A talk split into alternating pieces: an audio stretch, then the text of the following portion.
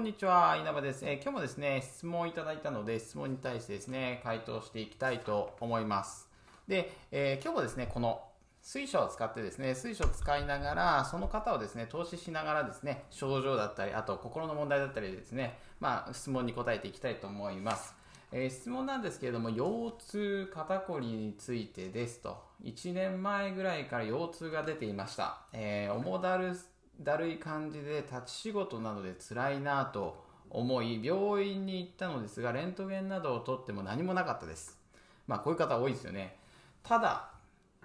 半月板ヘル、えー、椎間板ヘルニア、えー、腰痛分離症に気をつけましょうと言われましたと、えー、コルセットをもらってあとはストレッチと運動をしてくださいということということだったんですけれどもですが、え、運動をしてくださいとのことです。ですがコルセットをつけると歩くのが辛くなり痛みがひどくなりますと。ずっとではありませんが左側の腰にビリビリと針で刺したような痛みも出てきますと、えー、足の付け根股関節はてなも、えー、夜寝る前にたまに痛くな痛くて寝れない時がありますと。足のしびれなどはありません。もう一度病院へ行くべきでしょうか？行かないべきでしょうか、えー、右のです右の、えー、肩こりもひどくて腕を使うと腕がプルプル震えますと、えー、1日長くて11時間ぐらい長いですね。ほどの立ち仕事です。23歳でまだ体は若いのですが、え最近一気に症状が出てきて不安ですということですね、えー、質問をいただいたので、えー、これに対してですね、お答えしていきたいと思います。で、えー、これをですね、まず、えこの方をですね、この水晶の中に入れてですね、調べていきたいなと思います。ちょっと調べますね。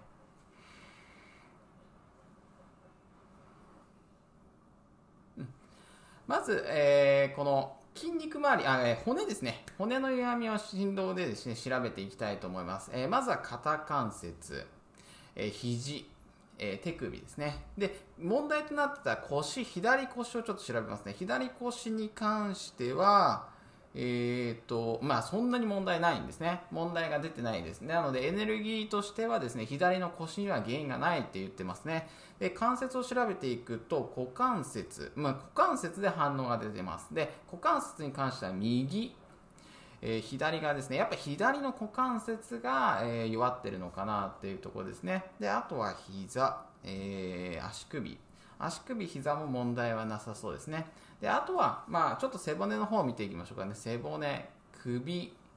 頸椎。うん、頸椎で反応出てますね。頸椎の何番ですか ?1、2、3、4、5、6、7。7番目ですね。えー、頸椎っていうのは 7, 7個あるんで、7個の一番下の部分ですね。で、胸椎。うん、胸椎も反応出てます。1、2、3、4、5、6、7、8番目、9番目、10番目、11、12。8と12で出てますね。まあ、ここから出ている神経だったり、もうちょっと内臓系統に、えー、で問題が出てくるのかなとこですね。で、腰椎。腰が痛いってことなんで、腰椎も歪みが出てますね。えー、1番、2番、2番目ですね。3番、4番、5番目。で、えー、と2と5で、えー、出てますかね。で、2番目っていうのは体の足の前の部分だったりとか内臓系統を支配している神経が通ってるところですね。で、5番目っていうのは非常に腰痛でですね、出やすいので、えー、そこの部分っていうのは歪みが多い方、えー、歪みがですね、出る方が多いですね。で、もっと見ていきますね。仙骨。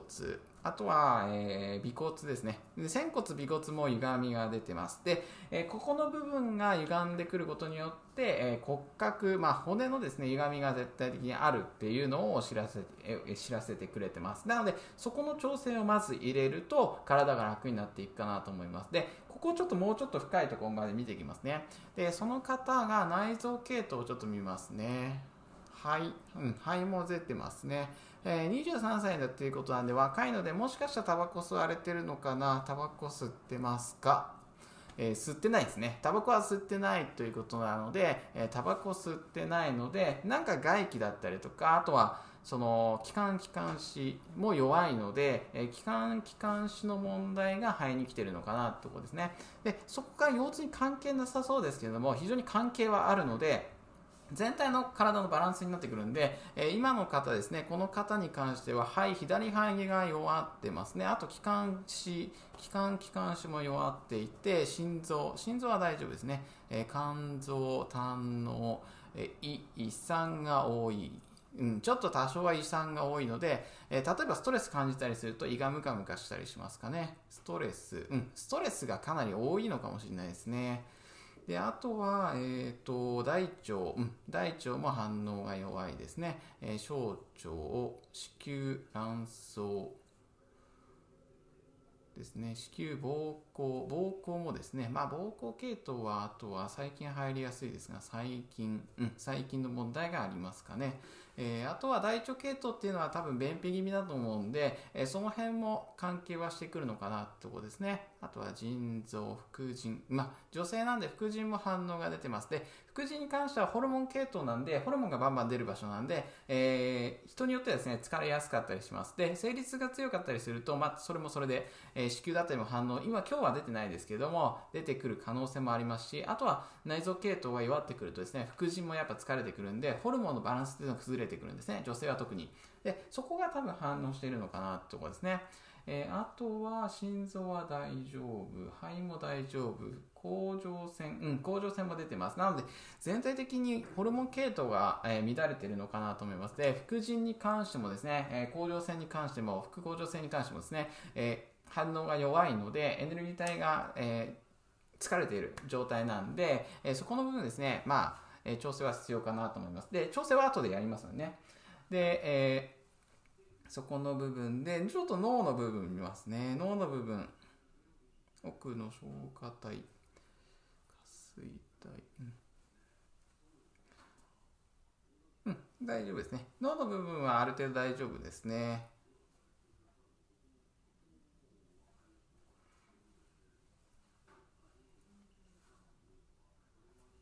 まあ、唾液腺、唾液腺がここ詰まってますかね。ちょっと多少、えー、唾液が下から出づらいのかなって。まあ、この辺はしょうがないですね。誰でもあるのことなので。えー、あとはですね、まあ、えー、首調べて、あとはですね、感情面を調べていきますね。で、主にですね、多分メジャーポイントとなってくるのが、えー、股関節とですね、あとは大腸だったりとか、その辺だと思いますね。で、そこの部分がある程度、えー、普段の生活でですね、便秘を気をつけるとか、あとはですね、ホルモン系統、えー、自律神経の乱れをですね、調整する。例えば、すっきり寝れてないとかですね、不眠症があったりとか、お薬をずっと飲んでたりとか、ちょっと待ってください。お薬飲んでる。うん、飲んでますね。え飲んでるので、えそういう部分でですね、お薬のバランスだったり、まあ、ここでですね、多分、整形さん行かれてるんで、え痛み止めだったり、いろんな部分の、えー、薬が出てると思うんで、そこの部分をまずは遮断する、やめてもらうっていうのが一つですね。で、矛盾してるかもしれないですけども、薬っていうのはですね、比較的こう、一時的に止めるものなんで、治すものではないんですね。例えば、えー、あなたはですね、虫歯がありましたと。歯が痛くて虫歯があってですね、歯医者さん行きましたと。歯医者さん行った時にですね、痛み止めもらいましたと。で、痛み止め飲んでるからといって虫歯が治るわけじゃないですよね。通に考えて。なので、えー、痛み止めっていうのはあくまでもね、対症療法なんで、根本の治療にはなってないんですね。で、根本の治療っていうのは、こういう内臓の調整だったり、骨格の調整だったりとかですね、あとは、えー、そのまとっているエネルギーの調整だったり、その辺が根本の原因です。で、その根本に乗っかっているのはですね、自分が考えるのは思考だったりとかですね、あとは感情面だったりが、えー、非常にですね、その辺内臓だったり、えー、バランスをですね、崩しやすいポイントになってくるんで、そこの部分がですね、一番上なのかなっていう考えです。で、え今からちょっと感情面見ますね。感情。うん。です。まあ、イライラしたりすることがかなり多いのかなと思います。えー、この方はですね、えー、この方後でメールしますのでね、えー、この方後で個人的にメールしますので、えそれをですね、気をつけてもらえればと思いますね。多分イライラしたりとかすることによって、この腰痛っていうのがひどくなってくるのかなと思います。で、えストレスも抱えてるので、ストレスがどこにあるかですね。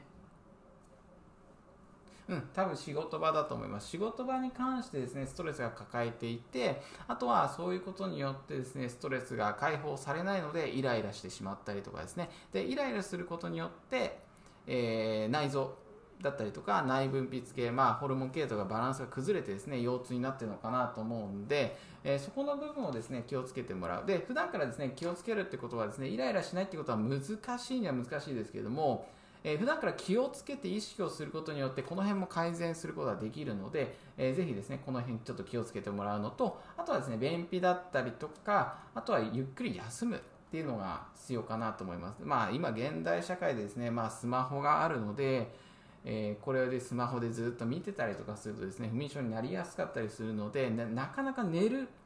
しっかり寝るっていうのを阻害するものが多すぎるんですね。で、そこの部分を遮断してしまうっていうのも大一つの手かなと思います。あとはですね、えー、整形さんで出されて薬を飲まなくていいと思うんで、えー、不安だとは思いますけれども、飲まなくても大丈夫です。で、あなたのですね、体、この方に関してのコルセットの指標というのは、もう痛みが出てる時点で止めちゃってもいいと思います。なので、えコルセットはしなくてもいいかなとこですね。えー、こういうところでちょっと調整を入れていきますね。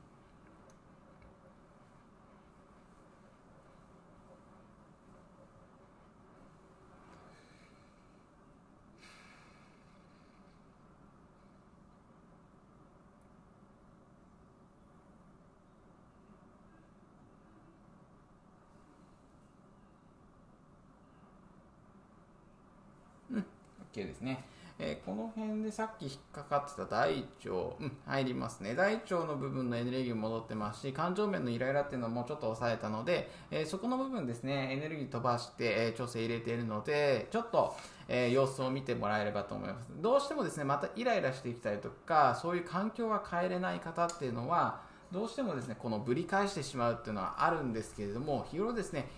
コツコツ調整を入れていくことによってそういうのも改善することができるのでぜひですねちょっと、えー、この方には後で個人的にメール差し上げますんで、えー、お待ちくださいはい、そんなところですね、えー、公開で調整をさせてもらいました。またですね、何かこう質問だったりとか、調整してほしい、まあまあ公開になりますけど、調整してほしいとかあったらですね、概要欄概要欄からですね、質問を受け付けてますんで、え、説明欄ですね、え、見ていただければと思います。また、えーペインヒーリングですね。私がやっているペインヒーリングを、えー、受けたいって方はですね、それも説明欄に載せています。えー、今ですと、えー、1ヶ月無料で受け、受け放題ですね。受け放題ってやってます。で、え通常ですと月額ですね、お金がかかってくるんですけれども、え初回ですね、まあ全部ですね、月額でも受け放題なんですけども、え今ですね、申し込んでもらうと、えー、初月がですね、1ヶ月丸々無料になりますんで、ぜひですね、説明欄から見てみてください。はい、次回もですね、また説明に答えていきたいと思います。まあ、あなたのですね、体を投資しながらですね、え説明受け答えしていきたいと思うんで、えー、ぜひですね、お楽しみにお待ちください。はい、それでは次回も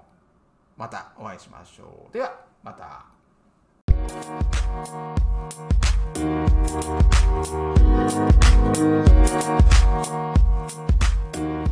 you.